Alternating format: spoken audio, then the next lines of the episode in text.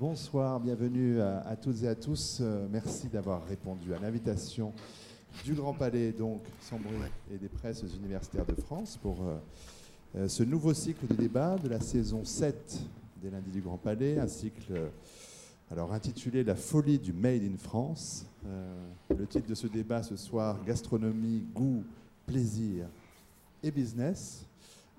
des débats qui sont alors toujours placés sous le signe de questions euh, plus largement de questionnement, débats qui ne prétendent évidemment pas à l'exhaustivité et les questions posées n'appellent pas toujours d'ailleurs des réponses. Il me semble que c'est le cas ce soir. On va plutôt décliner un peu les, termes qui sont employés dans, euh, ce titre. Euh, il s'agit toujours de poser d'autres questions qui, qui, découlent de la première, de, qui est volontairement toujours très large, très ouverte, pour qu'on puisse s'en saisir par des axes assez différents. Euh, pour commencer, euh, rappel au public et aux intervenants pour dire que euh, dans la première heure environ de ce débat, j'anime au besoin la discussion avec nos intervenants, que à qui je précise tout de suite qu'ils n'ont pas bien sûr, je vais les présenter, je vais leur poser des questions, mais ils n'ont pas toujours à attendre que je leur pose des questions. S'ils ont envie de réagir au propos de tel ou tel, il faut qu'ils soient libres de le faire. On n'est pas sous la formule du colloque où chacun vient délivrer euh, une communication. Euh, donc, une première heure de, discussion sur ce plateau, et puis les 20-25 dernières minutes sont consacrées aux questions du public pour que nous terminions quelques minutes avant 20 heures, afin que les, agents du Grand Palais puissent terminer leur journée euh, de travail à l'heure. et puis les moments des questions du public, c'est évidemment les moments où on nous dit qu'on n'a pas traité tel sujet fondamental, et c'est évidemment fait pour ça, ces moments-là.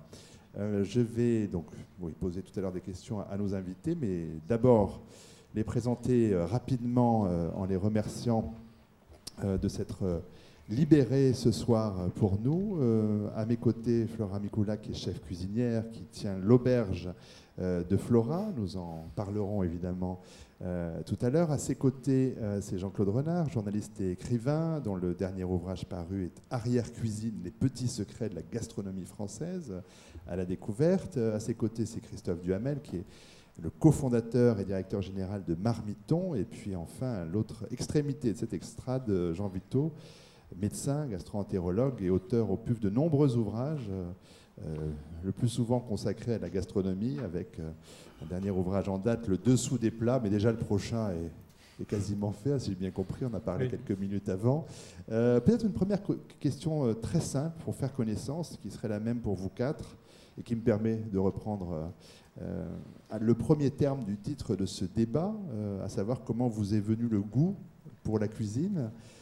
Commençons logiquement avec vous, Flora Micula, en précisant que vous avez travaillé auprès de nombreux chefs étoilés, parmi lesquels euh, Alain Passard, qui est, important euh, pour vous. Vous avez tenu deux restaurants, d'abord les Olivades et les, Saveurs de Flora, avenue Georges V, et puis vous avez eu envie de, de changer euh, pour vous installer boulevard Richard Lenoir, coin de la rue du Chemin Vert.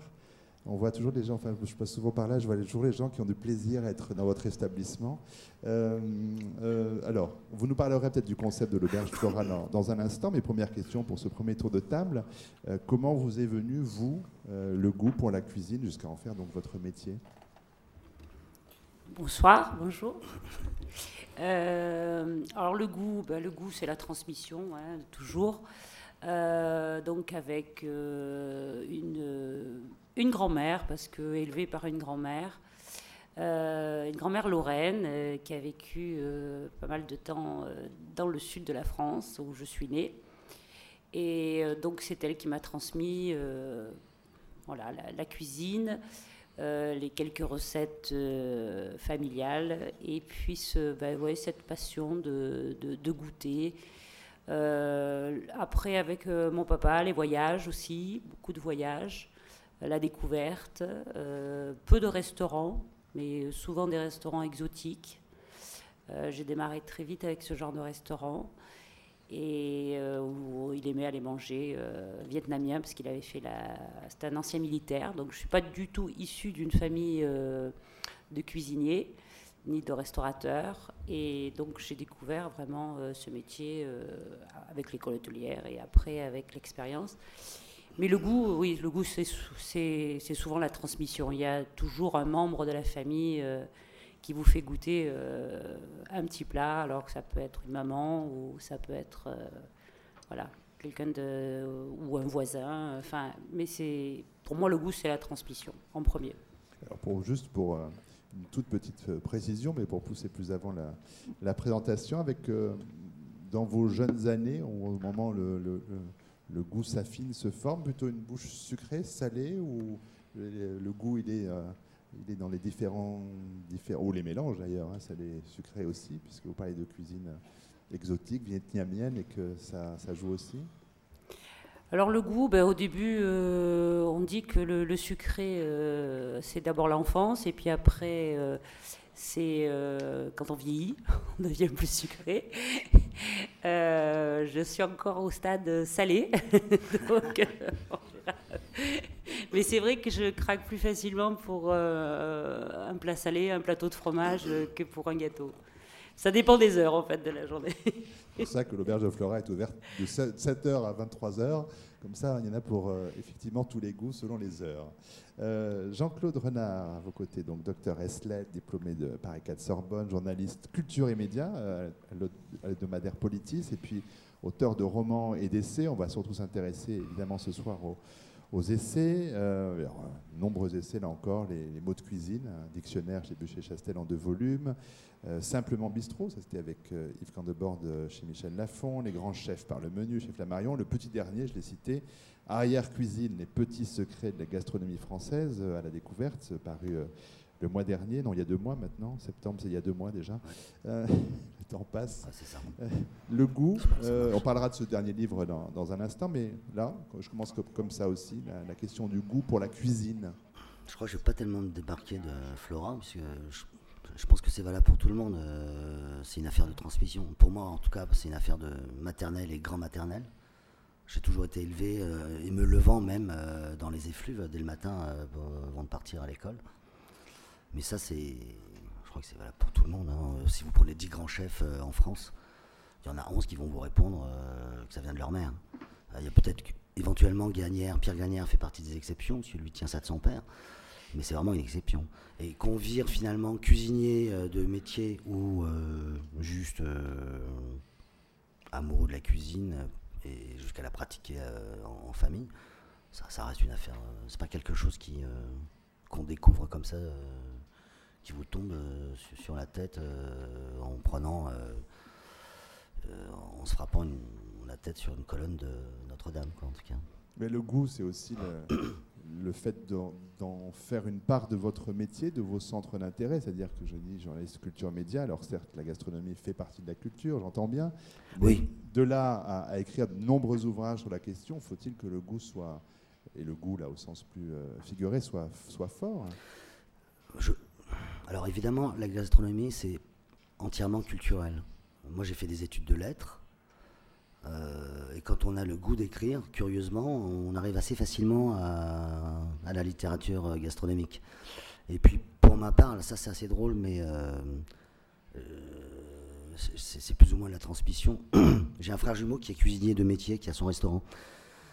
Donc, lui, quand il est parti à 14-15 ans en école hôtelière, moi j'ai poursuivi bah, jusque très longtemps les études, puisque jusqu'à une thèse.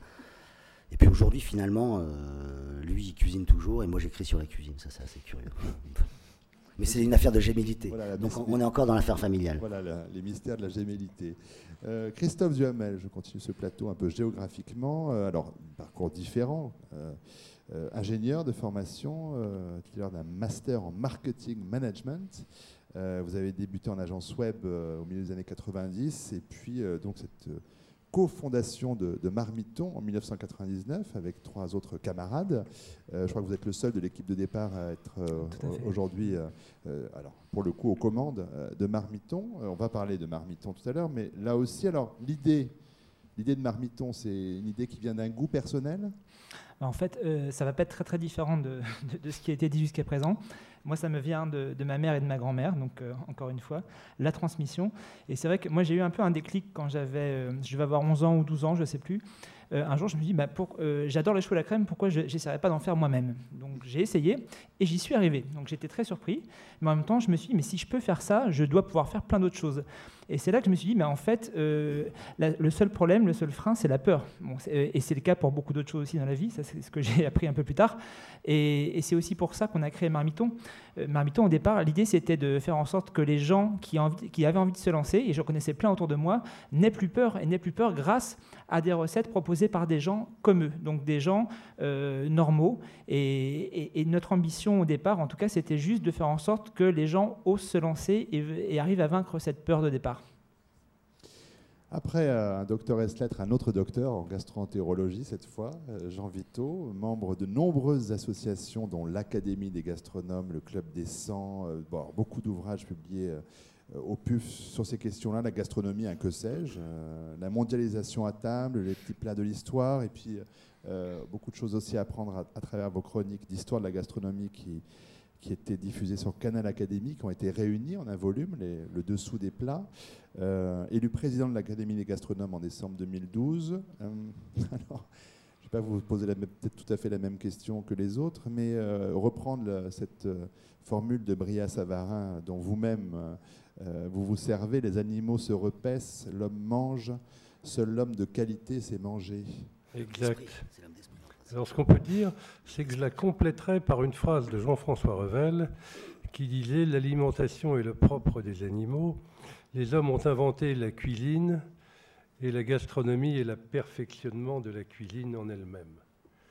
C'est-à-dire que quelque part, alors mon parcours est notablement différent, c'est-à-dire j'étais une famille où on mangeait de façon raisonnable, mais pas extrêmement bien, il faut bien le dire.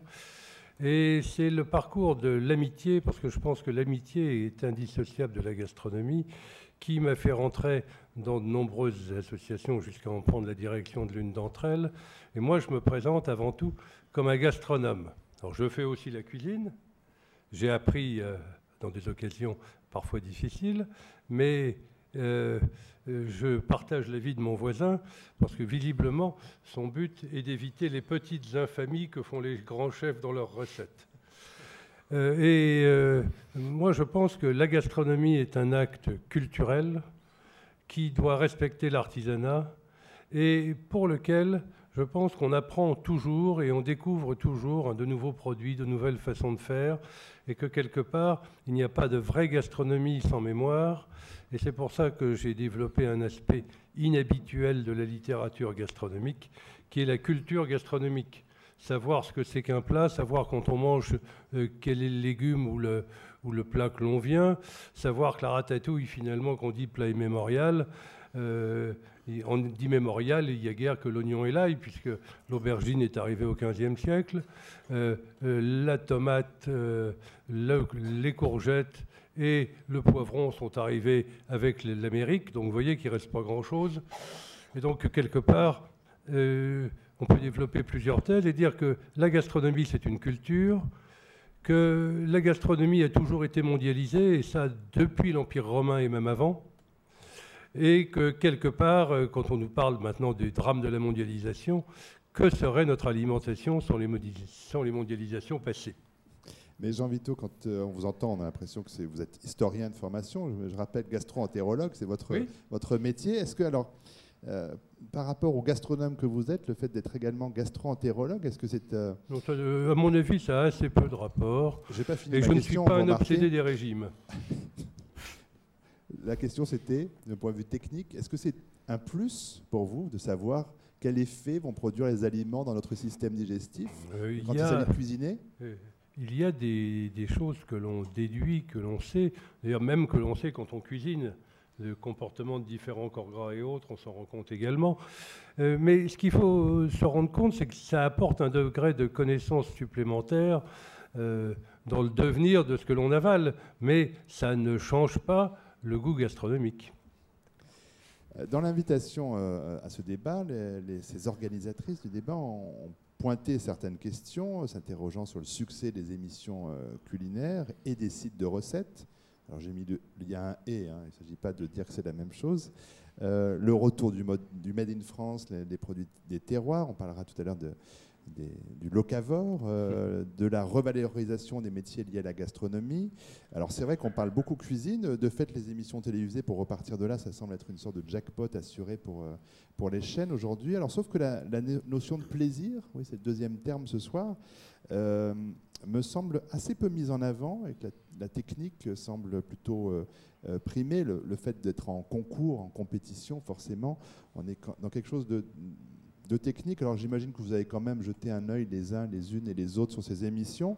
Euh, est-ce que vous pensez que ces émissions sont, alors je, on va peut-être pas toutes les différencier, au service du, plaisir et du goût? Je recommence, je refais un tour de table avec vous, Flora, pour commencer. C'est tout d'abord un reality show, hein. il ne faut pas se leurrer. C'est euh, des émissions, euh, il faut faire de l'audimat, hein, comme toute émission sur, sur les chaînes. Euh, même si c'est une chaîne publique, il faut quand même euh, qu'il y ait un rendement. Euh, après, il y en a des, des bonnes, des moins bonnes, des, des, plus passionnantes, des moins longues, des, des plus abordables, voilà. Maintenant, on en a vraiment sur toutes les chaînes, pour tous les goûts. C'est bien, c'est bien pour notre métier parce que ben, moi qui suis d'une, on va dire, euh, d'une promotion année 86, 5, 6. C'était une voie de garage. la cuisine était une voie de garage pour les hommes, évidemment, parce que pour les femmes, c'était sanitaire ou social ou comptabilité ou coiffure. Donc, euh, c'était, voilà, on était, euh, c'était vraiment la, voie de garage. Voilà, t'es pas bon à l'école, tu, tu, seras cuisinier. Donc, bon, ça, revalorise nos métiers. Et puis euh, ça s'étend sur, euh, sur la pâtisserie, sur la boulangerie maintenant, donc euh, c'est bien aussi. Ça n'a jamais autant rempli les écoles hôtelières. Alors bon, c'est à double tranchant parce que maintenant les écoles hôtelières sont pleines de jeunes qui veulent faire des licences, des masters, des voilà. je ne sais plus, j'arrive même plus à suivre parce que ça change. Chaque année on nous en rajoute et, peut-être moins de, manuels que ce qu'on voudrait. Et, euh, puis, bon, c'est jeunes, c'est bien, ça leur donne envie. Après, il ne faut pas que non plus que ça, leur monte euh, trop à la tête et qu'ils pensent que, voilà, en faisant ces émissions-là, ils peuvent euh, sortir chef de cuisine. Mais c'est bien, voilà, je pense que c'est un bon point. Il faut après les prendre comme toutes ces émissions de reality. Il y a du bon et du mauvais. Christophe Duhamel, vous voyez opiner, opiner, opiner. Bah, euh, en fait, je pense que ces émissions, à un moment donné, il y en avait 17 en septembre dernier, sur toutes les chaînes TNT comprises. Donc 17 émissions, je pense que ça commençait à faire beaucoup. C'est pour ça qu'on a un petit peu, on a un petit peu passé le, haut de la, vague et donc euh, on a arrêté Masterchef, on a euh, Top Chef a eu un peu des problèmes d'audience. ça commence un peu à retomber parce que je pense qu'il y a une espèce de. quand même. Hein, la vague, elle a, elle, a duré assez longtemps. En fait, ça, commence en, ça, fait 9 ans, c'est pas si vieux. Hein. Ouais, bah, c'est beaucoup. 2004. En, termes De c'est ça, hein, c'est. C'est pas mal quand même. Cyril Lignac, je crois. Ouais, de, 2004 pour Un dîner presque parfait et 2005 pour Cyril Lignac, qui était, rappelons-le, aussi un, rachat de droits de, des émissions de Jamie Oliver et puis un, un choix sur casting de Cyril Lignac. Donc euh, bon, il euh, faut remettre un peu les choses à leur place parce que bon. Euh, et en même temps, euh, mais en même temps, je pense que pour moi, les émissions de télé-réalité culinaire, euh, c'est des émissions de télé-réalité avec l'alibi qu'on va apprendre quelque chose. Et le problème, c'est que d'une émission à l'autre, on, on, apprend quand même pas forcément toujours grand-chose. Alors, il y a des exceptions comme le meilleur pâtissier, pour reprendre une qui, passe en ce moment, qui est assez intéressante parce qu'on est à un niveau, débutant, enfin passionné mais pas professionnel, et en même temps des émissions comme Top Chef où on peut passer une heure sans, que personne ne cuisine. Là, euh, c'est aller un peu trop loin dans le côté télé-réalité et les audiences n'ont pas suivi. Euh, je, pense qu'effectivement, on crée des attentes chez les gens et si ça n'est pas suivi euh, d'un certain niveau de qualité et, si les promesses ne sont pas tenues, ben l'audience ne suit pas, c'est normal. Jean-Claude Renard Effectivement, je suis un peu d'accord avec vous parce que quand on regarde l'histoire de la cuisine à la télévision, forcément on en revient à Arrêt de la cuisine à partir de 1953.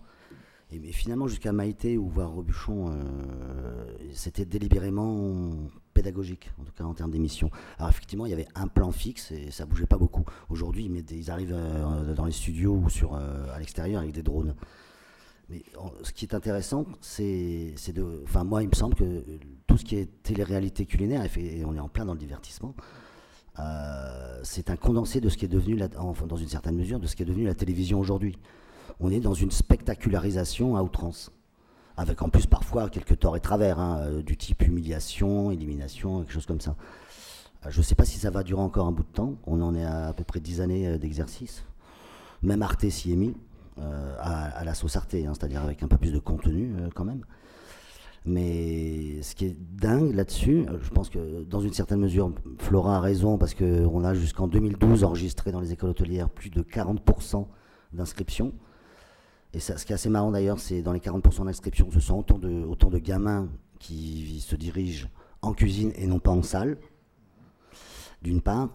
Et, mais d'autre part, après, euh, bah, les, gamins, ils se cassent un peu la gueule, quoi, parce que la cuisine, euh, ce qu'on montre à la télévision, c'est pas la production on vous montre pas euh, ouvrir 10 kilos de Saint-Jacques, c'est pas facile. À, ça, c'est très long, quoi. Faut compter à peu près une heure pour, enfin pour un non expert comme moi en tout cas.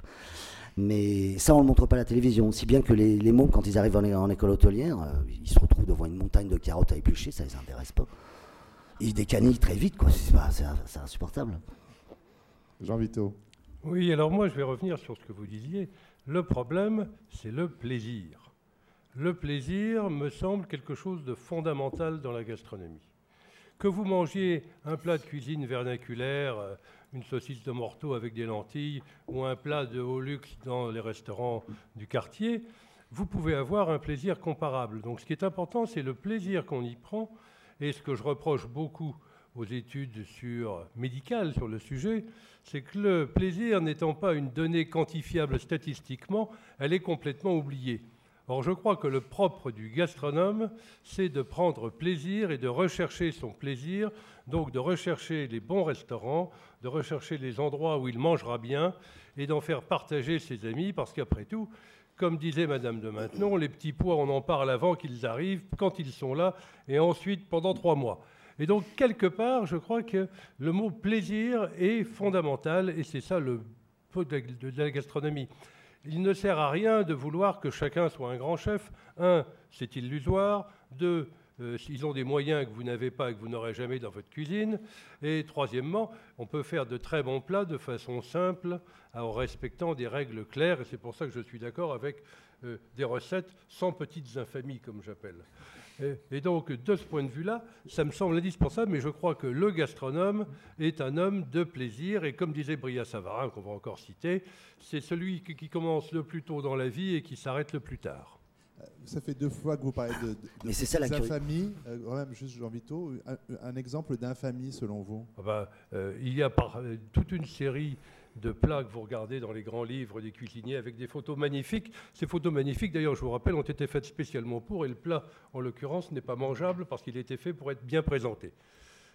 Euh, ça, personne ne le sait, mais c'est comme ça. Il y a des spécialistes en photographie de plats. Eh bien, par exemple, oubliez de dire que euh, quand on fait un, un feuilleté et qu'on met du foie gras dedans, il faut mettre une pâte de brique entre les deux, sinon ça s'effondre, ou des choses comme ça. Euh, il y en a partout des comme ça. Alors, euh, certains disent que,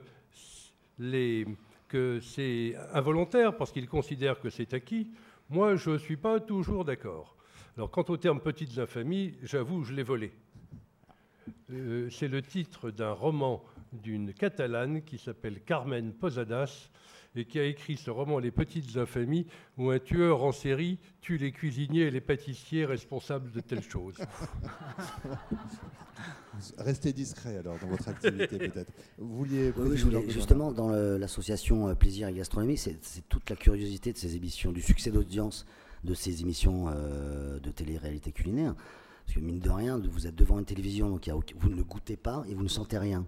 C'est une vraie curiosité. Quoi la question du goût et du plaisir. Alors, question du plaisir, évidemment, euh, Flora Mikula, elle, elle, prime cette question-là dans, votre euh, activité. Alors, euh, est-ce que c'est cette recherche constante qui vous a fait inventer ce concept assez particulier de, votre auberge, déjà une auberge au cœur de Paris, dans le nom, l'auberge de Florent, on a déjà compris qu'il y a quelque chose qui est, euh, qui est particulier. Je l'ai dit tout à l'heure un peu rapidement, mais c'est ouvert du matin au soir et on peut aussi bien petit déjeuner, déjeuner, euh, bruncher, goûter. Euh, on peut y dormir aussi, il y a des chambres. L'envie d'un lieu qui soit un lieu de vie permanent où voilà, on soit dans le plaisir des bons aliments, des bons produits, d'être ensemble? Oui, bah c'est l'affaire de la maturité, on va dire, parce que j'ai eu la chance de m'installer en 96, très, très, très jeune, pour la première affaire, donc euh, un bistrot, euh, voilà, euh, provençal, de, mes racines, qui a très bien marché. Après, un restaurant dit gastronomique dans, les beaux quartiers, aussi, une belle expérience. Et puis, en fait j'ai besoin de changer, j'ai besoin, je voyage, je voyage beaucoup, un peu moins maintenant avec euh, l'auberge qui, me tient quand même euh, bien, bien ancré à Paris. Et euh, oui, un peu, vous savez, les cuisiniers, les restaurateurs, moi, ça fait bientôt, ouais, ça fait 20 ans que je suis chez moi. on est plus souvent dans nos restaurants qu'à la maison.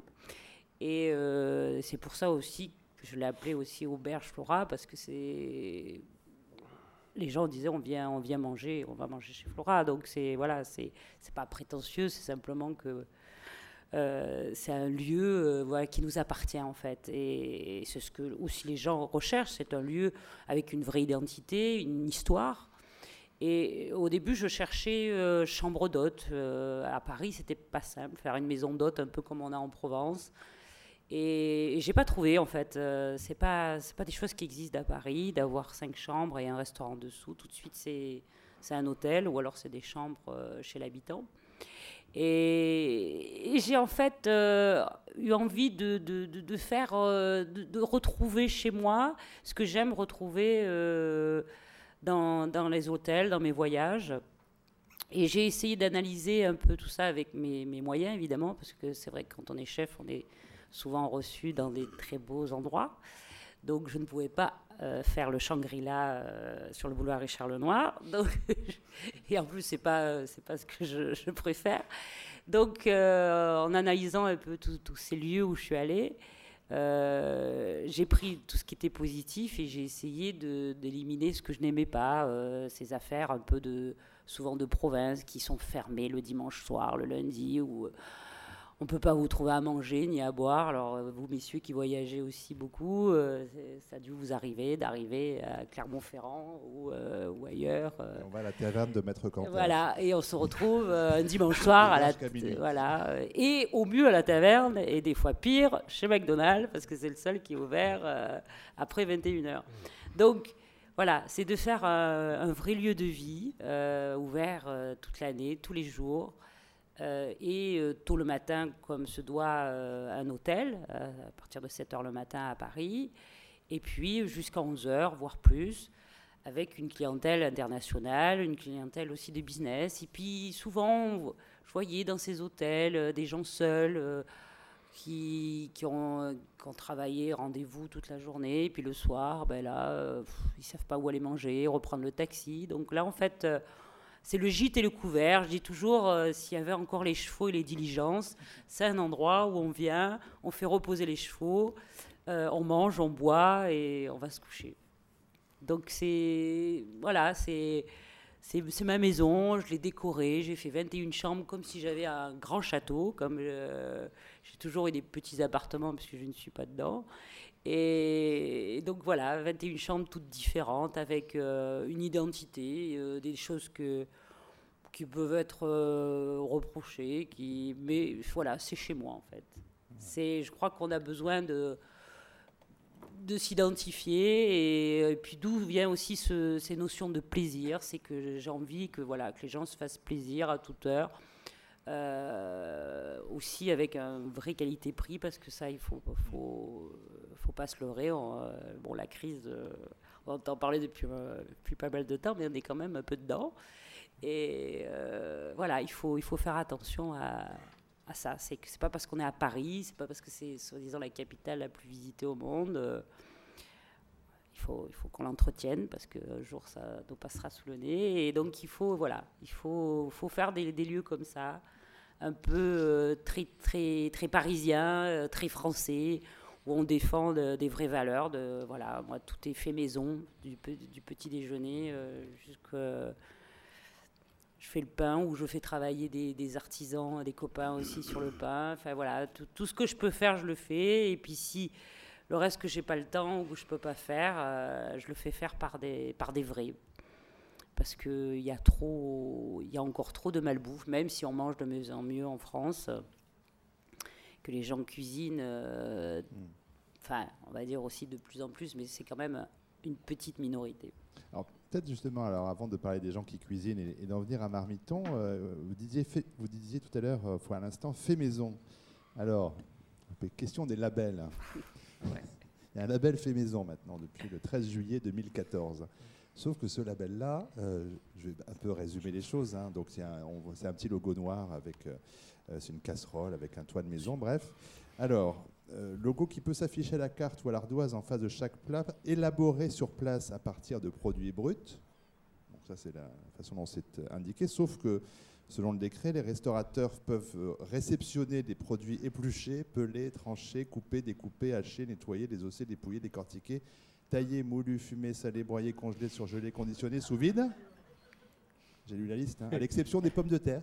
Et vous ah avez, et vous avez oublié les œufs en poudre. Ah Alors, à l'exception des pommes de terre qui devront arriver entières en cuisine. Bon. Ah ouais. Euh, S'y ajoute même un plat qui serait composé à l'extérieur de l'établissement s'il est clairement indiqué le nom du fabricant ou de la marque à la carte, c'est-à-dire hachis parmentier de Findus. Euh, on aurait le droit de dire que c'est fait maison. De la maison euh, enfin bon, voilà, j'arrête là parce que c'est tellement absurde. Euh, comment est-ce qu'on peut... je m'adresse aux autorités compétentes, Jean Vito. Comment est-ce qu'on peut accepter des labels aussi aberrants que ce fait un label, C'est un label qui a été fait de façon invraisemblable. On a voulu mélanger la gastronomie, la sécurité alimentaire, pour ça qu'il y a des œufs en poudre, euh, et un certain nombre euh, d'autres facteurs, sous la pression de certains restaurateurs également. Et donc, il faut savoir qu'un certain nombre se fournissent chez Findus, mais ça, à la limite, ce n'est pas le problème, si le produit est de bonne qualité. Mais il y en a qui achètent chez Métro aussi. Euh, et, donc, euh, euh, je pense que les restaurateurs, il, faut, il y a beaucoup d'endroits où il est possible de jeter un œil dans la cuisine et de voir comment ils préparent les choses. Ça paraît tout à fait raisonnable. Et puis, il faut se méfier d'un certain nombre de choses. Une carte où il y a 30 items, vous pouvez être certain que tout n'est pas fait sur place avant. C'est-à-dire que globalement, c'est la cuisine sous vide ou quelque chose du même ordre. Et deuxièmement, deuxièmement euh, la responsabilité des clients que vous êtes est égale aussi parce qu'il faut savoir qu'un certain nombre de plats demandent un temps pour être préparés. Donc vouloir qu'on soit servi dans la minute est probablement une erreur. Il faut attendre que ça se fasse. Dans la cuisine, il y a une question de temps comme une question de qualité de produit et de tas de choses. Et donc je crois que euh, ça demande une... On s'en rend compte que, quand on a l'habitude d'être gastronome et qu'on connaît quand même pas mal de maisons, on saute tout de suite aux yeux les endroits où on fait quelque chose tout de suite ou quelque chose où c'est largement préparé, conservé sous vide ou autre. Et donc je crois que quelque part, c'est un label qui ne mérite pas tellement qu'on s'y intéresse. Non, mais il faut oui, c'est presque un, label. Enfin, moi, je ne sais pas, ça ne me viendrait pas à l'idée de mettre ça sur ma porte. À la limite, ça serait presque. C'est presque rabaissant enfin, pour un chef de mettre euh, fait maison parce que ça paraît tellement logique en fait. si j'en parle, c'est pour qu'on s'en méfie. Voilà, c'est que. je sais pas, c'est des choses qui nous passent au-dessus. C'était comme euh, le, la qualification de maître restaurateur aussi, euh, avec trois jours de d'audit fait par des administrateurs euh, qui vous embêtent euh, parce que vous n'avez pas mis de thermomètre dans votre frigo, vous chatez des trucs, euh, voilà. donc c'est des choses, voilà, quand on est bien dans ses baskets, quand on est bien, quand on est sûr de, de, ce qu'on fait, bah, je sais pas, ça doit, ça doit respirer quand vous rentrez dans une maison. Et moi je dis toujours, souvent les gens me disent, bah, tiens, je vais dans tel pays, dans telle ville, il faut que j'aille manger où je dis toujours, apprenez à lire une carte. Voilà, c'est comme disait monsieur, quand vous avez une carte euh, qui fait 4-8 euh, pages, que ça passe de la moule frite en passant par le spaghetti bolognaise et le confit de canard, et je repasse par euh, la choucroute. On peut s'inquiéter. On peut un peu La s'inquiéter. cuisine voilà. ciseaux, hein, c'est ça. Voilà. C'est ça, oui. Ouais, ouais, c'est ça. On, ouvre, appelle- on ouvre le paquet sous vide et on met ça au micro-ondes. C'est- Ouais, mais Voilà. effectivement, à la lecture du décret, on a compris qu'il y a tellement de- de- d'autorisations que ça ne veut plus rien dire du tout. Euh, et en plus, parce qu'à à la limite, au départ, c'est peut-être euh, c'est peut-être une bonne intention, pourquoi pas, un label. Ouais. Au, au départ, en tout cas. Il est tellement amendé que Mais à l'arrivée, on imagine effectivement qu'il y a le poids des lobbies. On- J'imagine très bien que Break, Davigel et Transgourmet, euh, voire Métro, ont mis le paquet. Euh, et il faut savoir qu'aujourd'hui, en France, il y a entre, d'après euh, l'association UFC Que Choisir, il y aurait entre euh, 70 et 80% de restaurants qui ont recours aux plats cuisinés industriels. Et c'est- en même temps, c'est, vous l'avez avez dit, bien vous entendu, avez hein, raison. Si vous avez, 70 à 80 c'est énorme. Et d'après Yves Candebord, il y en aurait peut-être 90%. Euh, mais ça, c'est un problème de pédagogie. S'il faut savoir, il faut vous entrer dans un restaurant, vous, enfin avant de vous regarder la carte d'un restaurant, s'il y a plus de 5 ou 6 plats, 5 ou 6 entrées, 5 ou 6 desserts, c'est suspect. Si on vous, s'il n'y a pas de plat signature, euh, effectivement, euh, si on passe euh, toute l'année, vous avez les mêmes plats, le carpaccio de bœuf, le saumon, euh, la, dorade farcie et, la fameuse souris euh, d'agneau au thym et le moelleux au chocolat. Et en plus, pour ces restaurateurs-là, qui n'en sont pas, enfin qui n'en ont que le nom, euh, c'est intéressant hein, financièrement. hein. Le, le moelleux au chocolat, vous l'achetez à 1 euro chez Trans, Transgourmet ou Davigel, vous le revendez à la carte 8 ou 9 euros. Bon, bah, le coefficient, il est de 7, 8 ou 9 à chaque fois. Et si vous rajoutez une petite sauce qui est faite maison, plus ou moins, c'est fait maison. Mais non, mais même, même pas une sauce, Flora. Tu rajoutes euh, une pluche de cerfeuil sur un plat et puis ciao, C'est- gratte. c'est bon. Il des conseils. Non, mais vous n'en avez pas besoin, heureusement. Et c'est ça, ça c'est toute. la- il faut faire euh, preuve de, enfin, faut, faut faire un peu de pédagogie. C'est tout aussi le problème de la, de la télévision euh, aujourd'hui, qui, qui n'en fait pas. Non seulement on n'apprend pas à cuisiner dans ces émissions-là, mais en plus on n'apprend pas à déceler. Oui, euh, alors bon, c'est vrai qu'il y a de plus en plus d'émissions aussi plus culturelles euh, sur les produits. Hier, il y avait un sur euh, c'était Capital avec euh, le bien manger, pourquoi on mange mieux en France et tout ça qui était assez intéressant. Euh, voilà, on essaye aussi un peu d'avertir, mais alors c'est souvent déformé, ou ça, c'est c'est toujours, euh, c'est des émissions qui sont d'une heure et demie qu'il faudrait qu'elles, C'est des raccourcis. voilà. Notez qu'elle travaille il dans une auberge, mais elle, quand même, elle regarde la télévision le soir. hein. Ouais, le dimanche soir. Je, Ouais, je mais- m'excuse de prendre mes week-ends. Ah ben, vous avez le droit. Euh, alors, plaisir, convivialité, partage, c'est aussi quand même l'idée de Marmiton, Christophe Duhamel. Alors, quand j'ai consulté hier, Marmiton affichait 63 530 recettes, 1921 vidéos, 1379 dossiers et 5271 questions. Ça a dû forcément changer depuis hier. Euh, J'espère. le principe, pour le rappeler peut-être à celles et ceux de nos auditeurs qui ne connaissent pas, spectateurs, euh, Marmiton, Alors Marmiton euh, est, est construit sur un principe simple qui est que les gens peuvent partager leurs recettes. Il n'y a que des recettes d'internautes.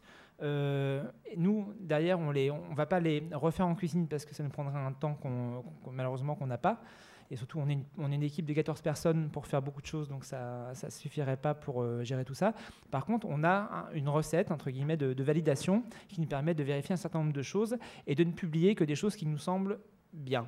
Après, euh, parfois on se trompe, parfois on fait des erreurs, et donc en fait c'est le, verdict des internautes. C'est aussi pour ça que je pense que à l'avenir le label des restaurants euh, viendra peut-être euh, des, clients eux-mêmes. Et je crois beaucoup, pour moi, un des intérêts de l'Internet, c'est justement de rassembler, de permettre de faire ressortir, de synthétiser la sagesse des foules.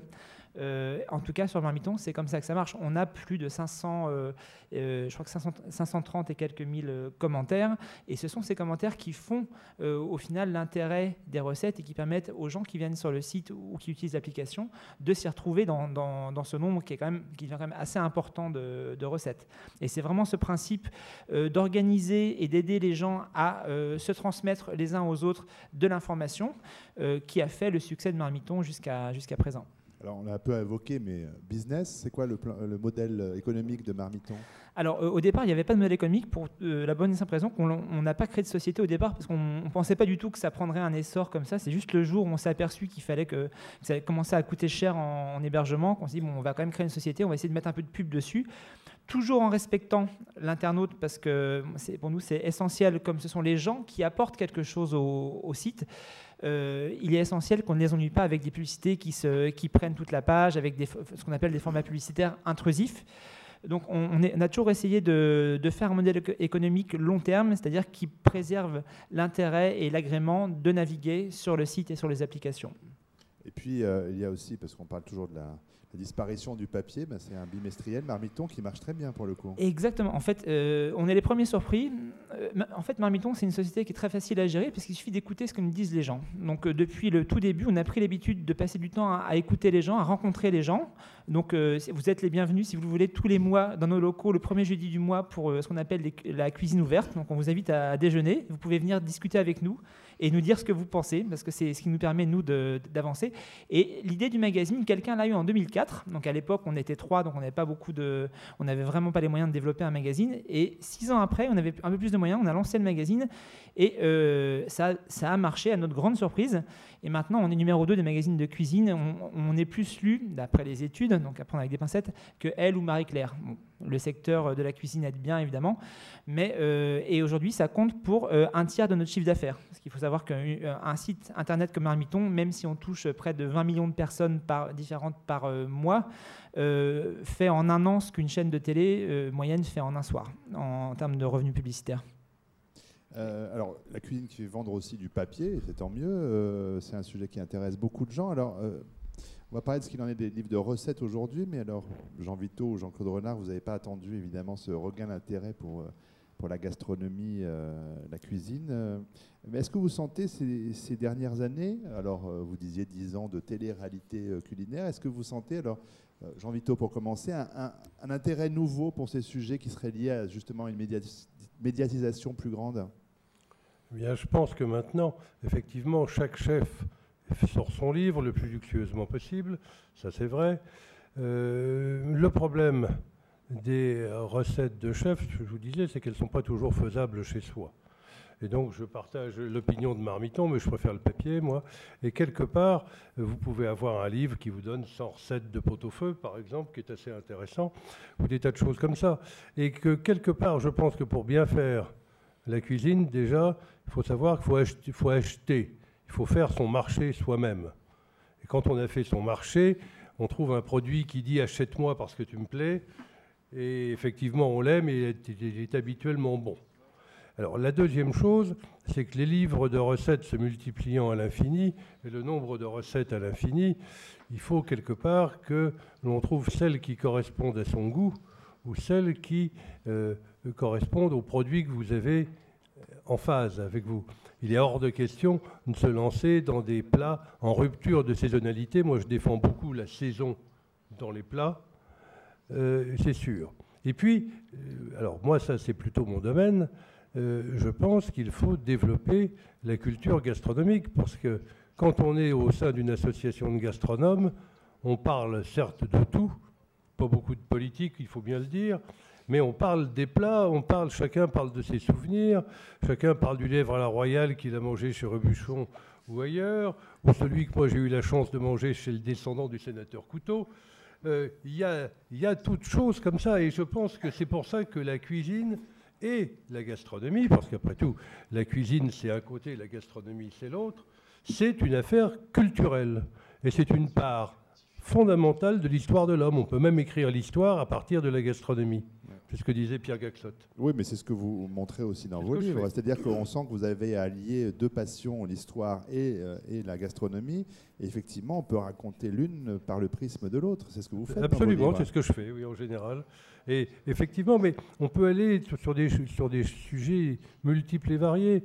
Quand vous prenez un produit aussi bête qu'un légume, vous pouvez, euh, euh, ou quelque chose du même ordre, cette, ce produit a un imaginaire parfois même un imaginaire euh, euh, mythologique, le coin par exemple, ou d'autres choses comme ça.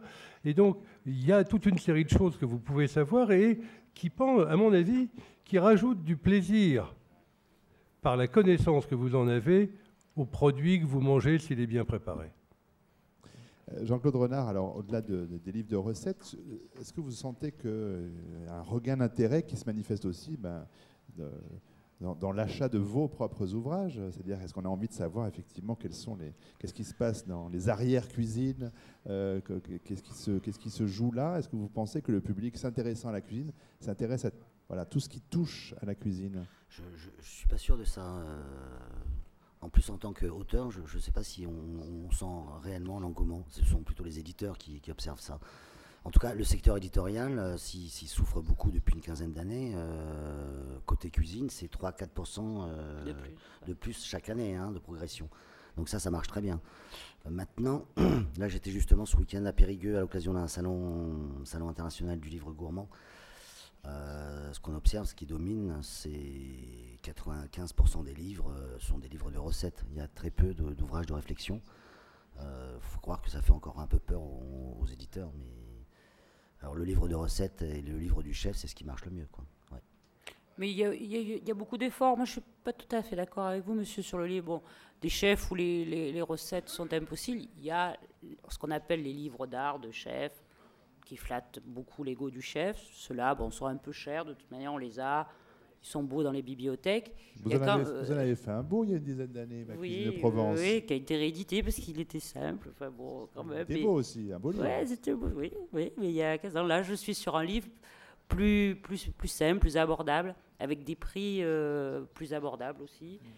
Et euh, je crois qu'il y, y, y, a vraiment. De, on a de tout, en fait. On a le, le beau livre qu'on offre et qu'on garde avec des très belles photos, souvent difficile à faire avec des produits qu'on ne trouve pas au supermarché du coin.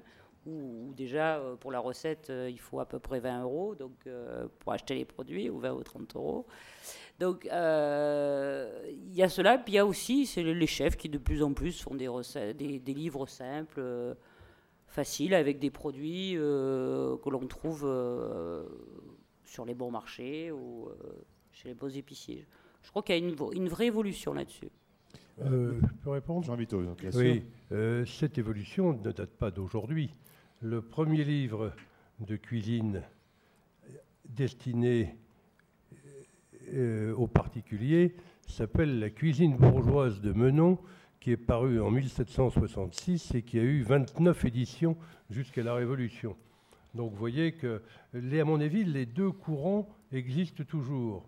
je crois même que dans la gastronomie, il y a deux courants contradictoires.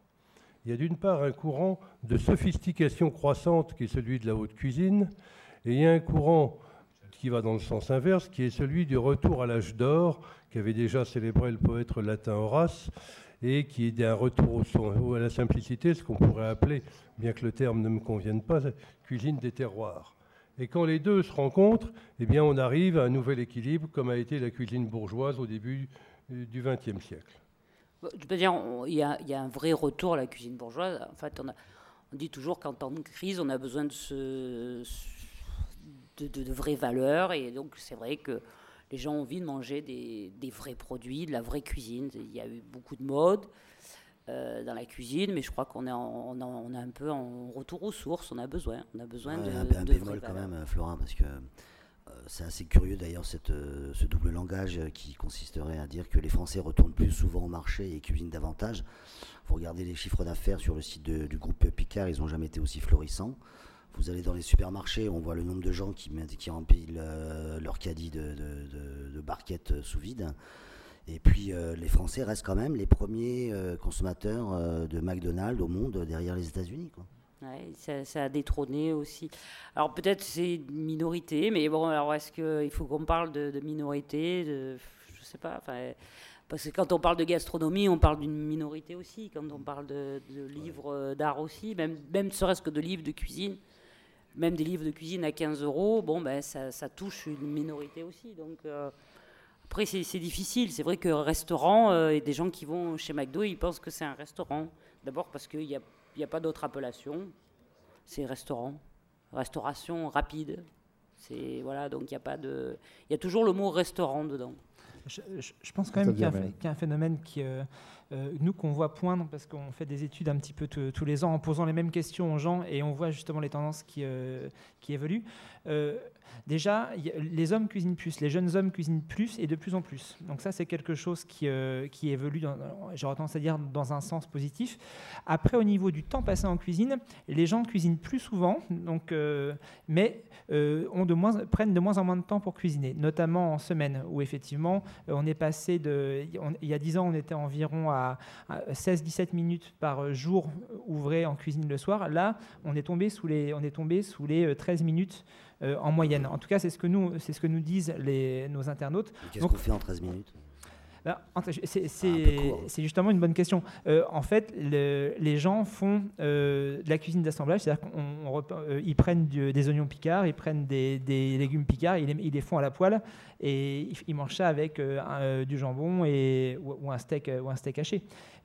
mais, ils ont l'impression de cuisiner. Parce ils ont l'impression de cuisiner. Ils vont prendre chaque... Ils vont pas un plat cuisiné qu'ils vont mettre directement au micro-ondes. Ils vont avoir un peu de ça, un peu de ça congelé, ils vont le mettre dans une poêle et vont avoir l'impression de, Exactement. Alors, mais par contre, à l'inverse, le week-end, les gens prennent de plus en plus de temps pour cuisiner. C'est amusant.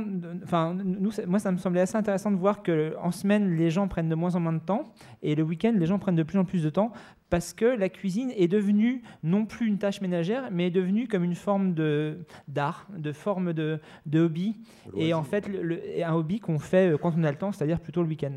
C'est ça, c'est un loisir.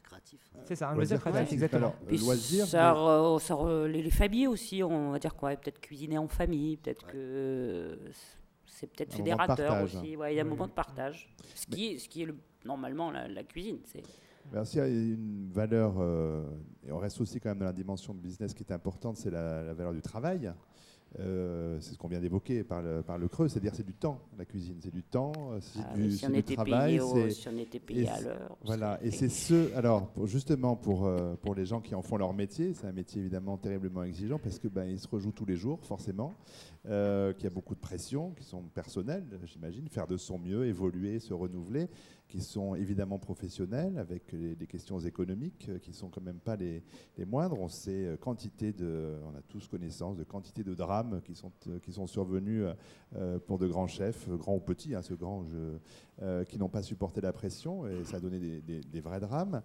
c'est une économie épouvantablement difficile que celle d'un restaurant. ça, c'est un des thèmes, Jean-Claude Renard, qui est aussi abordé dans les, dans les arrières-cuisines, ce livre sorti à la découverte, cette dimension-là euh, voilà, des, pressions euh, de tous ordres euh, que vivent les chefs aujourd'hui Pour le coup, comme disait Alain Chapelle, la cuisine, c'est beaucoup plus que des recettes.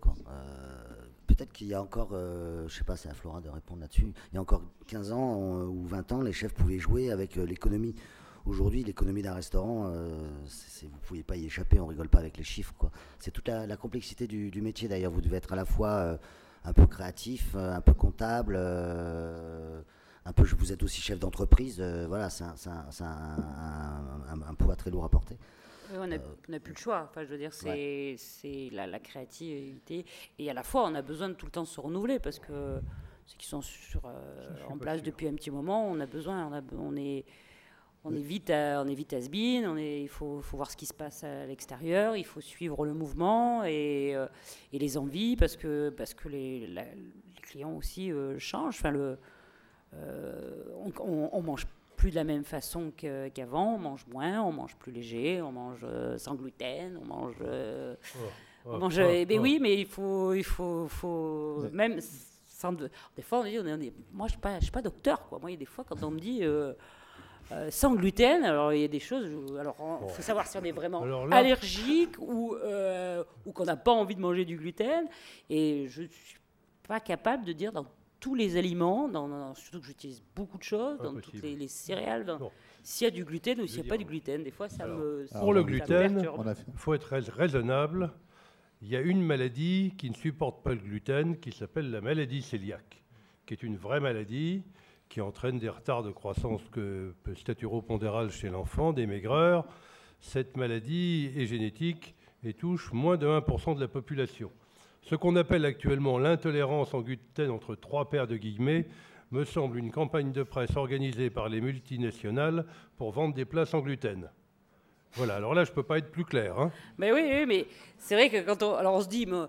entre, entre la, la, jeune femme qui ne veut pas grossir, donc qui vous demande sans gluten, mais vous ne savez pas si elle va pas vous faire une syncope au milieu du restaurant, parce que je ne sais pas. Les... Non, donc, non, le, risque de syncope pour la maladie N'oubliez pas que la cuisine est une voie de garage. Nous n'avons pas été formés Il n'existe pas de risque particulier comme ça des risques pour le patient, mais, ce n'est pas des risques pour vous. Non, ce que je veux dire par là, c'est qu'il faut se méfier d'un certain nombre de situations pour lesquelles on est manipulé par les multinationales. Euh, l'intolérance au lactose, il faut quand même savoir qu'elle ne se produit que si vous buvez 400 millilitres de lait. En dessous, elle n'existe pas. Donc quelque part, quelque part, on nous raconte quand même beaucoup de fadaises, et euh, je passe mon temps à déminer tout ça parfois le message passe, parfois il passe pas, mais euh, il y a un certain nombre de faisans qui ont organisé un marché juteux, quoi. Il faut dire ce qui est. Flora. Ah, voilà, mais je, non, ce que je veux dire, c'est qu'il faudrait que, voilà, que peut-être que le, le, public soit un peu plus averti et que quand ils viennent au restaurant, voilà. Euh, alors c'est vrai qu'on est là pour satisfaire le client, mais on n'est pas là non plus pour lui passer tous ses caprices. Déjà, quand on arrive de mauvaise humeur dans un restaurant, euh, il faut savoir quand même que c'est toujours autour d'une table que tout se, tout se décide, tout se gère, tout, tout euh, on tombe amoureux, on divorce, enfin voilà, tout se passe souvent autour d'une table. Donc, euh, euh, et, souvent, bon, on va, on va pas passer un mauvais moment, mais c'est pas toujours la faute du, cuisinier. Quoi. On peut aller plus loin. tout se passe autour d'une table. Je, je rajoute la paix, la guerre, mm. la décision d'une guerre, la diplomatie. Et puis, parfois même, on meurt à table. Ah oui, on meurt à table, c'est vrai. Une belle mort pour ça. on arrête là la déclinaison, mais ça pourrait, ça pourrait continuer. Euh, à propos de public, euh, celui qui est dans cette salle va pouvoir euh, intervenir, parce qu'il est presque 19h30. si vous avez quelqu'un a d'ores et déjà une question, il lève la main, on lui donne un micro, et il peut s'adresser directement aux intervenants. Généralement, le premier ou la première à le faire, ça prend toujours... Ah Alors, ah, il y a déjà une main qui s'est levée là, je crois, monsieur. On arrive vers vous. Merci. Bonsoir. Bonsoir. Euh, j'avais une question euh, pour euh, monsieur Vito. Parlez bien dans le micro qu'on vous entende bien, s'il ah vous oui, Pardon.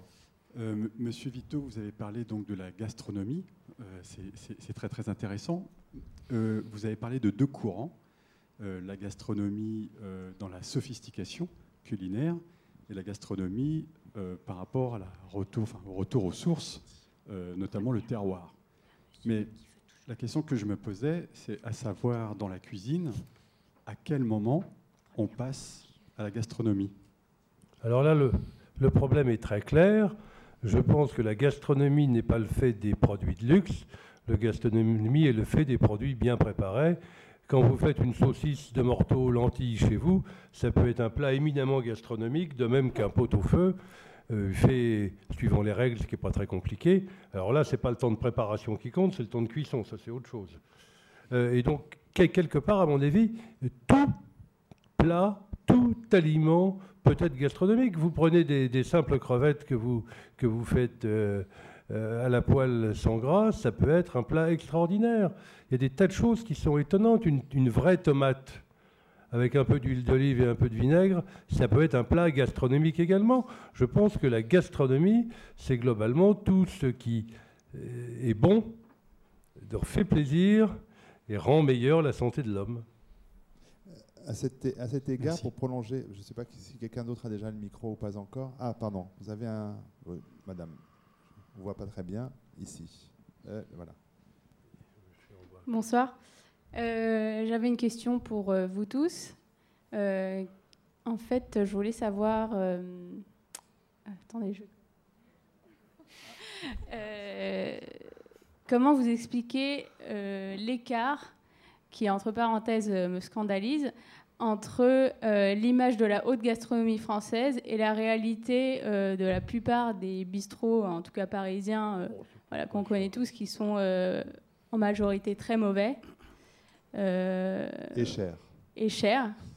Et euh, surtout, moi, je suis blogueuse culinaire, je voyage pas mal. Et par exemple, quand euh, je vais en Italie et que je mange dans n'importe quel boui-boui, même au bord de l'autoroute, ils ont des bons produits, des bons panini. Alors qu'ici, on a des, vieilles baguettes jambon beurre pourries. et que même dans, le, dans le train de la SNCF, ah, enfin, vaut, vaut, mieux éviter de manger si on veut pas tomber malade, alors que dans l'Eurostar, on a quasiment de la haute gastronomie. Voilà. comment vous expliquez ce, décalage?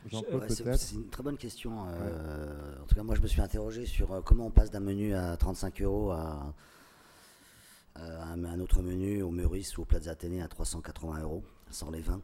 je dis bien sans les vins. et puis sans les eaux non plus, parce que sur les eaux, il faut beaucoup de chiffres d'affaires aussi. Euh, non, c'est vrai, il n'y a pas que les eaux. le, vin, ils font un coiffe de 8 ou 9 sur les, une bouteille de flotte. Euh, bah, de toute façon, ça s'explique d'abord, et tous les chefs vous le diront, euh, en tout cas ces grands casseroleurs, sur le loyer, sur les charges, la masse salariale, et puis sur le nappage, enfin tout ce qui s'articule autour, de, enfin ce qu'on appelle le décorum dans, un restaurant. Et curieusement, entre les, ce que moi j'appelle les bonnes tables, les, les, tables gourmandes, hein, celles qui sont entre 30 et 50, 70 euros, on n'est pas obligé en tout cas d'atteindre une addition de 100 ou 200 euros. Euh, ils ont les mêmes produits hein, la plupart du temps. Hein. C'est les mêmes producteurs, ils se fournissent euh, chez, les mêmes gens. Donc c'est ça la différence qui fondamentale. Elle, repose sur euh, le lieu, le décorum, la masse salariale uniquement. Or du coup, pour qu'on veuille bien se passer euh, du lieu, bah, autant rester aux tables gourmandes, c'est vachement plus sympa. Oui, mais sur la question de la restauration, alors, de base, là, sur le, fait que... dire et je suis d'accord avec vous, je suis allé en Italie et en Sicile cet été, et en Sicile, j'ai été euh, sur le bord de la route, un jour euh, pris le petit déjeuner parce qu'on avait un bateau à prendre, et, et j'étais, voilà, c'était l'autoroute, et je me suis dit, waouh bah, c'est tout ce qu'on a perdu dans les 30 dernières années, hein. c'est le fameux routier qu'on avait avant. Et, en Italie, ils sont tellement attachés à leur tradition culinaire, à la, cuisine de mamma, qu'ils ont dans n'importe quel, effectivement, dans n'importe quel trattoria, vous entrez pour 10-12 euros, vous mangez remarquablement. il y a encore des petits métiers, il y a des pompistes sur l'autoroute, des gens qui vous servent l'essence. Mm. Qu'on a, pu en France depuis bien longtemps. Donc tout, tout est, tout est à, la même image en fait. on a des, des sandwichs au frigo depuis trois jours. Je, pense que ce point de la culture est, fondamental justement dans cet écart parce que s'il y a un tel écart, c'est parce qu'il y a, euh, comme il a été dit tout à l'heure, il y a eu une perte de culture culinaire, il y a une perte dans le fait de savoir manger, de savoir reconnaître quelque chose de bon de quelque chose de pas bon. Et en fait, en Italie, il n'y a jamais eu la rupture qu'il y a eu en France. Je pense qu'il y a eu une forme de rupture dans la transmission culinaire dans les années 60-70. Euh, Alors après, euh, c'est il y a plein de manières de l'expliquer euh, ou pas. Euh, mais effectivement, nous, quand on a créé Marmiton, c'était aussi pour recréer cette transmission qu'on avait vu ne, pas avoir été faite euh, des parents ou des grands-parents vers les enfants chez beaucoup de nos proches. autour de moi, il y avait quasiment personne qui cuisinait. accessoirement, c'est aussi une excellente méthode de drague quand on est étudiant de, savoir cuisiner parce que ça permet de revenir chez soi un paquet de gens. Donc ça, c'est très attractif. Donc euh, ça, j'ai découvert à, ce moment-là. Mais en même temps, euh, il y a eu une, vraie perte de transmission. Et quand, à chaque fois que je vais en Italie, euh, et là que je vois les gens qui sont complètement imprégnés de cette culture culinaire, qui savent ce que c'est qu'un bon produit, qui savent acheter, je me dis, mais il y a un vrai écart, il y a, une vraie différence entre ces deux pays. Et je pense que c'est en grande partie à cause de ça que l'on a cette différence entre, entre et qu'on retrouve des choses qui sont pas très bonnes en France à des prix qui sont élevés. Est-ce que pointer mademoiselle aussi, peut-être une question pour Jean Vito, c'est le décalage entre l'image de la gastronomie française avec le repas gastronomique des Français inscrit sur la liste euh, représentative du patrimoine culturel immatériel de l'humanité euh, donc par l'UNESCO en 2010, et puis euh, l'expérience quotidienne du bistrot, on mange mal pour quand même pas des prix pas donnés. Ben, moi, je dois avouer, allons-y, je mange rarement mal et je mange souvent de des bistrots. Mais simplement, je les ai choisis parce que j'y ai bien mangé, où je les ai choisis parce que, plus que les guides gastronomiques auxquels je fais aussi peu confiance que Grimaud de la Reynière au XVIIIe siècle, euh, je pense quelque part que euh, c'est la transmission de l'expérience. Si un de mes amis, bon, bon gastronome, me dit qu'il y a un bistrot bon marché qui sert tel plat à tel prix, eh bien j'y vais. Et même dans plein 8e arrondissement à côté de mon cabinet, il y a des bistrots où, où il y a des plats qui sont à 20 euros et qui sont de qualité. Donc je pense que quelque part, quelque part euh, il ne faut pas tout mettre sur le dos des restaurateurs, et je suis d'accord pour l'éducation, c'est le propre du gastronome de chercher l'endroit où on mange bien et de le favoriser en y mangeant. Et le, bouche à oreille, ça, a toujours été le bouche à oreille. C'est sûrement une des meilleures choses. Et puis, Et puis quand même, on a toute une série de facteurs pour se rendre compte. Déjà la fréquentation. Hmm. Ensuite, euh, la lecture de la carte. Hmm. Vous apprenez beaucoup de choses en lisant une carte. Euh, et puis, un certain nombre d'autres facteurs, vous voyez, l'ambiance et autres, et les produits qui vous servent. Et puis, on ne va pas dans le même endroit pour euh, manger un mauvais steak frites et manger pour un prix pas tellement différent un excellent foie de veau, voire un lièvre à la royale. Et je connais des bistrots qui vous servent un lièvre à la royale pour 25 euros. Mm. Or, quelque part, quelque part c'est un plat qui demande de la préparation, du temps et de la technique culinaire. Donc quelque part, euh, euh, ça vous paraît peut-être cher 25 euros, mais pour aller à la Royale, c'est bien. Alors que pour le steak frites, c'est totalement immodéré. Mais, mais, le lièvre à la Royale, c'est pas euh, le bon le, lièvre et le foie gras. On sait que maintenant le foie gras, c'est pas, voilà, c'est pas ce qui coûte le plus cher, c'est le temps. Si on devait, c'est le temps si on devait calculer sur le temps, ça serait un plat qui serait vendu. ce pauvre lièvre, désosser un lièvre, c'est pas si facile que ça. Alors, pour, en, revenir à mademoiselle, moi je dis aussi où aller manger à Paris. C'est sûr que si vous restez autour des Champs-Élysées, euh, même si... Non, partout, dit mademoiselle. On vous entend pas mal. Même ceux qui sont blindés partout, si j'entends. Ouais, alors on, a, on a créé aussi une demande quand vous parliez des autoroutes aussi. Euh, c'est vrai que les gens, maintenant, les stations-service, ça devient. Euh, on peut y passer la journée, quoi. on peut manger de, toutes les nationalités, tous les, tous les prix. Enfin, il y a. Euh, quand le, vous allez. truc, c'est qu'en Italie, on va n'importe où, les yeux fermés, on sait qu'on mange bien, même pour pas cher. Ici, à Paris, si on reprend, si on, reprend les grandes même villes, au Japon, même au Japon, j'ai jamais mal mangé au Japon. Au Japon, oui. Au, Japon, le, Japon a une culture culinaire qui est une culture du respect des gens, du respect du client, qui est qui est. Et je parle même pas du service, pardon, mais en France, c'est scandaleux. Alors, alors, euh, en France, on a perdu le service quand on a perdu le pourcentage, parce que c'est ben, c'est-à-dire quand les serveurs n'ont plus été ah payés au pourcentage. On a un gros problème avec ce, avec ce métier. Moi, je suis confrontée tous les jours. C'est qu'on a des serveurs qui sont payés en fixe maintenant, et, ça, et, ça, ne va plus parce que, étant donné que le pourboire et les gens laissent de moins en moins en pourboire parce que, pareil, le coût de la vie fait qu'on laisse moins en pourboire. Et donc, ils ont un fixe, donc qui, soit aimable, pas aimable, souriant, euh, ou qui fasse sans couvert, ou qui refuse, euh, qui refuse euh, ils seront payés pareil. Donc, c'est. C'est un problème, mais on ne peut plus payer les gens aussi au pourcentage. Enfin, il y a un vrai problème social qui, qui, se greffe à ça. Et, on, est, on est mal reçu. Aux États-Unis, vous êtes bien reçu parce que le serveur, s'il vous sert mal, il rentre à la maison avec rien parce qu'il est payé sur le, sur le service. Monsieur. Oui, et il y a une... qu'il n'y a pas ici, je suis d'accord avec vous. Monsieur a un micro. Monsieur a un micro. Il va poser une question, s'il vous plaît, parce que sans micro, on ne nous entend pas. Ils sont payés au service, donc vous attendez jamais. Vous avez tout de suite. Euh, et, quand vous avez fini votre verre, on vient vous en proposer un autre. Il y a des fois en France, vous avez envie de consommer euh, une deuxième bouteille, mais elle n'arrive jamais. Donc. Euh, c'est voilà, on a un vrai problème de, service. C'est vrai que la cuisine évolue, on a de parce que quand même malgré tout à Paris, on dit aussi qu'on mange de mieux en mieux et les prix, je peux vous dire, n'ont pas beaucoup évolué par rapport au prix où on paye les produits dans la, dans la vraie bistronomie. Par rapport, euh, je dire même au Bonsoir.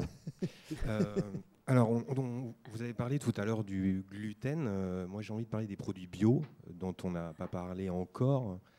Euh, j'aimerais euh, savoir un petit peu quel est votre avis là-dessus en termes de valeur de ces produits. J'entends euh, d'un point de vue qualitatif et du point de vue de la santé. et une question, une sous-question pour Monsieur Vito. Est-ce qu'il y a des études médicales qui prouvent que, que, ces produits réduisent le risque de cancer et, et peut-être plus particulièrement le cancer de l'intestin? Docteur.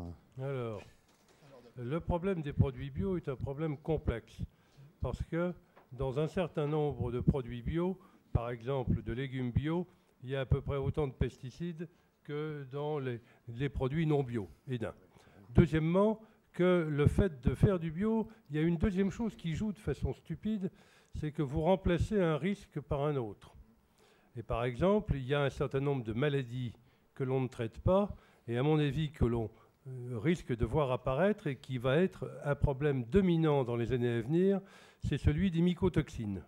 Et ça, c'est un problème relativement grave avec les produits bio. Et puis je vous rappelle quand même que bio ne veut pas dire sans danger, puisque l'épidémie allemande de d'Escherichia coli à Shiga toxine de l'année 2011 a été faite dans une ferme biologique de Basse-Saxe qui avait importé des semences biologiques qui venaient d'Égypte. Et c'est de là que venait le germe toxique. Donc il faut être assez prudent. Je pense que moi, je préfère le terme d'économie et d'agriculture raisonnée mm. que celui de euh, purement biologique. Et puis deuxièmement, alors il y a un deuxième problème, les vins bio sont pas terribles. Ça dépend lesquels. Et vous dites, et vous dites qu'il y a autant de, si, j'ai bien compris, de pesticides dans ces produits que dans les produits non Il y a eu une étude récemment de l'ANSES qui a, pourquoi, alors, dans ce cas-là, il ne faut pas croire tout ce qu'on nous raconte sur le fait qu'il y a moins de pesticides dans ces produits et eh bien, il, y a, y a des cas où il y a eu il y a autant dans un produit bio que dans un autre. Ça a été écrit partout. Mais je veux dire par là qu'il ne faut pas non plus que le produit. à quoi servent les labels alors? Non, mais c'est ça, c'est la question du label. Le label bio, si vous regardez précisément euh, ce qui peut être taxé de label bio, euh, ça fait un peu. C'est une question de cahier des charges. A, priori, il y a moins, euh, statistiquement, d'après les quelques études qui ont été faites sur le sujet, et on manque encore pas mal d'infos, plus il y a plus de chances que, que le cahier des charges soit respecté avec des produits qui sont faits plutôt en France ou plutôt dans la communauté européenne que, euh, que si ça vient de pays où ah oui, ça, ça, je suis d'accord avec vous. Le risque absolu, c'est le bio qui vient des pays du tiers-monde. Ça, c'est mm. un risque grave. Mm. Parce que, euh, pour commencer, euh, les produits du tiers-monde posent des problèmes parce qu'un certain nombre de pesticides interdits en France sont utilisés l'argamanu là-bas. Et deuxièmement, le bio, il ne faut pas oublier que, que, si vous allez en Chine, par exemple, on vous le dira peut-être pas, mais une bonne partie des engrais sont humains et que quelque part, ça peut poser des problèmes et développer des maladies, surtout, surtout quand vous n'êtes pas habitué à ça. C'est d'ailleurs pour ça qu'un certain nombre d'Européens, quand ils vont en Chine, font des gastroentérites assez remarquables. Et c'est aussi pour ça que en Chine, l'intelligentsia, c'est-à-dire les gens qui ont beaucoup de moyens, euh, n'achètent pas leurs produits aux mêmes endroits que le commun de, de, la population. Il y a des endroits spécifiques pour ça, où ils font leurs courses et qui n'ont rien à voir en qualité avec ce que mangent la plupart des gens là-bas. Alors, plus beaucoup de temps, madame, avant je voudrais évoquer l'aspect euh, mode.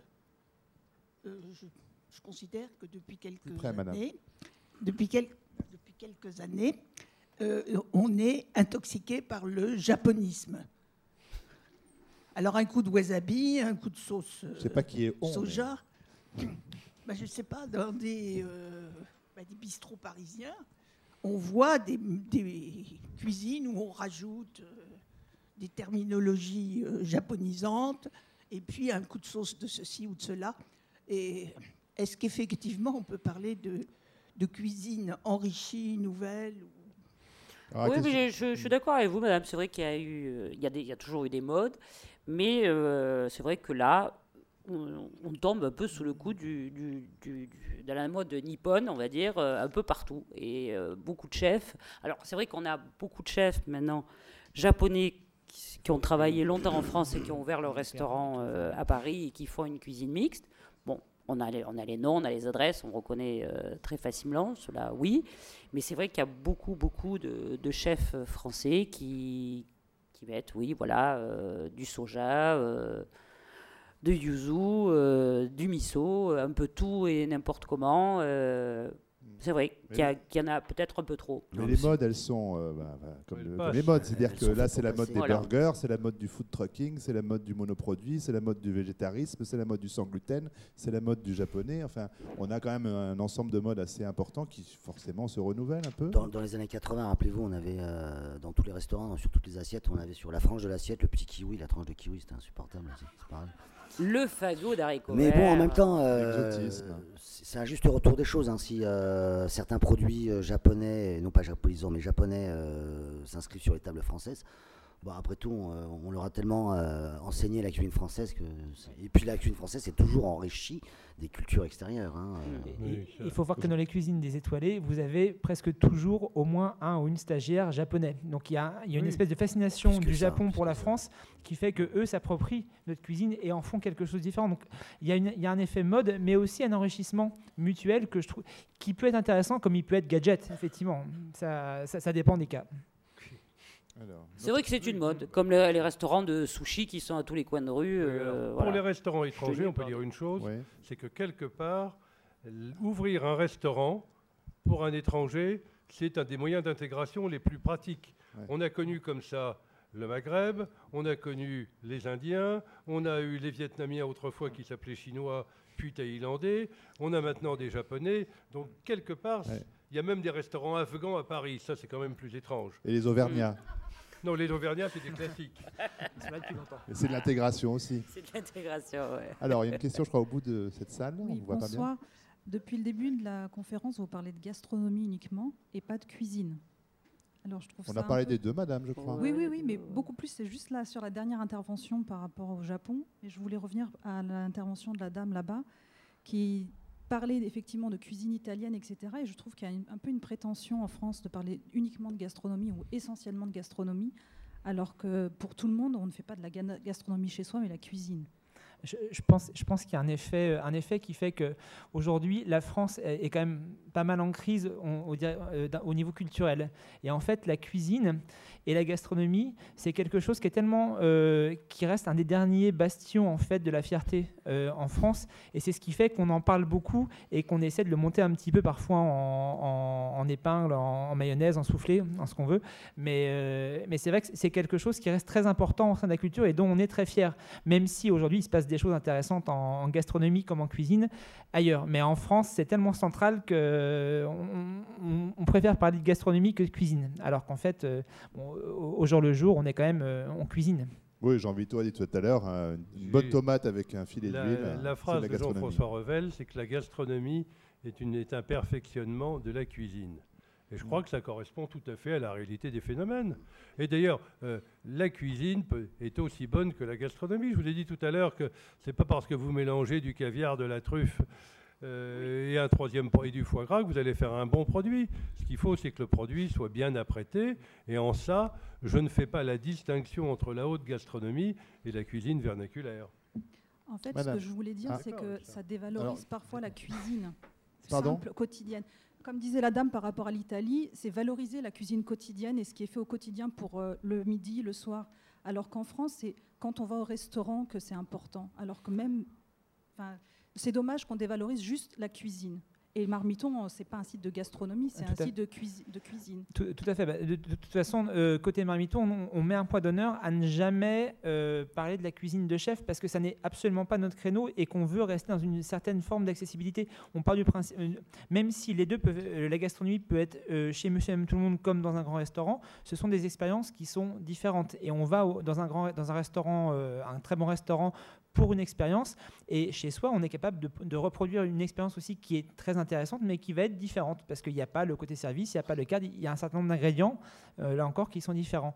Mais ce qui n'enlève rien, justement, à l'intérêt de la cuisine. Et aujourd'hui, euh, je pense que s'il y a un phénomène de mode sur les, avec la télé-réalité, il y a un phénomène de fond sur l'intérêt des gens pour la cuisine. Et le fait de... Et c'est là où, je rejoins ce qui a été dit tout à l'heure, c'est qu'aujourd'hui, euh, les gens cherchent à prendre de plus en plus de plaisir en cuisine, en cuisinant eux-mêmes, en cuisinant pour les autres. Et effectivement, au final, ils se rapprochent de la gastronomie sans le savoir. On a un peu tous des Monsieur Jourdain de la, de la, gastronomie parce qu'on cuisine, on essaie de cuisiner de, de, mieux en mieux. Il y a quand même, quand on dit la, la gastronomie, la cuisine, c'est ce partage, c'est se mettre à table, c'est de rester à table, de, de faire l'apéro, après de d'échanger. Et puis, vous avez, enfin, chacun, on a tous assisté à des repas même, quand on n'est pas entre cuisiniers, euh, on est en train de manger, on, pense déjà à ce qu'on va manger demain, ou ce qu'on pourrait manger, ou ce qu'on a mangé le mois dernier, et ça ne parle que de, bouffe. Euh, donc c'est, quelque chose qui est en nous, et c'est vrai qu'il faut qu'on, le, préserve, c'est la, France aussi. C'est sur, le territoire qu'on a quand même, qui, euh, qui englobe, qui est aussi grand que le Texas, quand vous prenez une choucroute et une bouillabaisse, c'est quand même deux mondes. Alors, voyagé beaucoup. En Italie, c'est vrai qu'on mange très bien, euh, ou, au Japon, mais quand même, il y a, les écarts ne sont pas aussi grands qu'en France. En France, on a cette vraie valeur qu'il faut qu'on garde, c'est que dans, la tradition, on a vraiment des, des, plats qui ne se ressemblent absolument pas, avec aucun ingrédient euh, qui, qui, rentre dans l'un ou dans l'autre plat. Que, on n'a pas toujours ça dans, dans, dans les autres pays. Madame qui attend. Et puis on est presque. Euh, donc c'est très bref. C'est juste que j'ai l'impression que de moins en moins on nous donne l'origine des produits dans les restaurants. C'est-à-dire on voit des menus, mais on ne nous dit pas si les produits viennent de telle région ou telle autre région. Et il me semble qu'autrefois on voyait viande d'Aubrac, etc. Oh bah, et je trouve ça un peu regrettable parce que on parle. Euh, là, je suis pas du tout de votre avis. C'est revenu. C'est revenu parce que, euh, pour les viandes en tout cas, c'est une obligation de dire d'où vient la viande. j'ai l'impression, enfin, je sais pas, c'est peut-être. Ah si, alors là, vraiment. Mais dans certains, euh, mais j'ai l'impression que c'est pas encore assez répandu. C'est juste une remarque parce que j'ai, on parle beaucoup de cuisine, de gastronomie, etc. Et je pense que la cuisine, là-bas, c'est les bons produits. Donc, si on n'a pas de bons produits, moi, j'ai l'impression que maintenant, c'est une ambiance de restaurant. C'est la gastronomie, d'accord, mais on n'a pas, on a l'impression qu'il faut faire des belles choses. Mais le produit de base, qui doit être un bon produit et qui donne du goût, moi j'ai l'impression qu'on ne le retrouve pas toujours. Si, alors là, pour les viandes, pour les viandes on en trouve plein. Oui, mais dans les restaurants très chers, très cher, mais pas.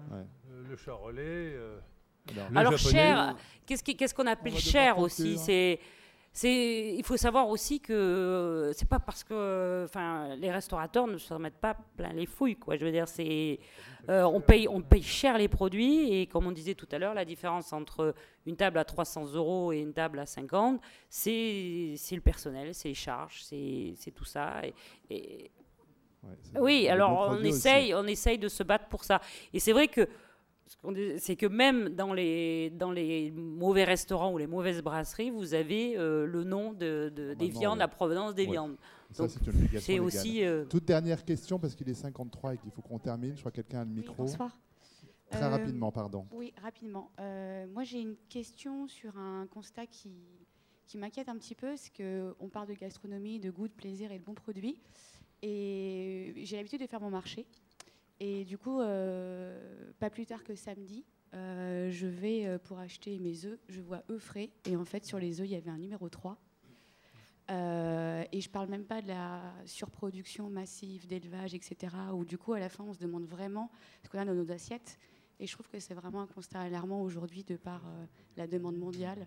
de se retrouver avec des produits où finalement on ne sait pas dans quelles conditions ils ont été élevés, etc. etc encore une fois, je pense que c'est la même chose que pour le restaurant, c'est une question d'éducation. Euh, alors, je, reprends l'exemple de Marmiton, parce que c'est ce que je, connais le mieux. On a à un moment donné commencé à faire une petite série de décryptage des étiquettes. On expliquait justement comment euh, déjà lire, euh, savoir lire le numéro sur l'œuf, la coquille de l'œuf, pour savoir d'où vient, d'où vient l'œuf.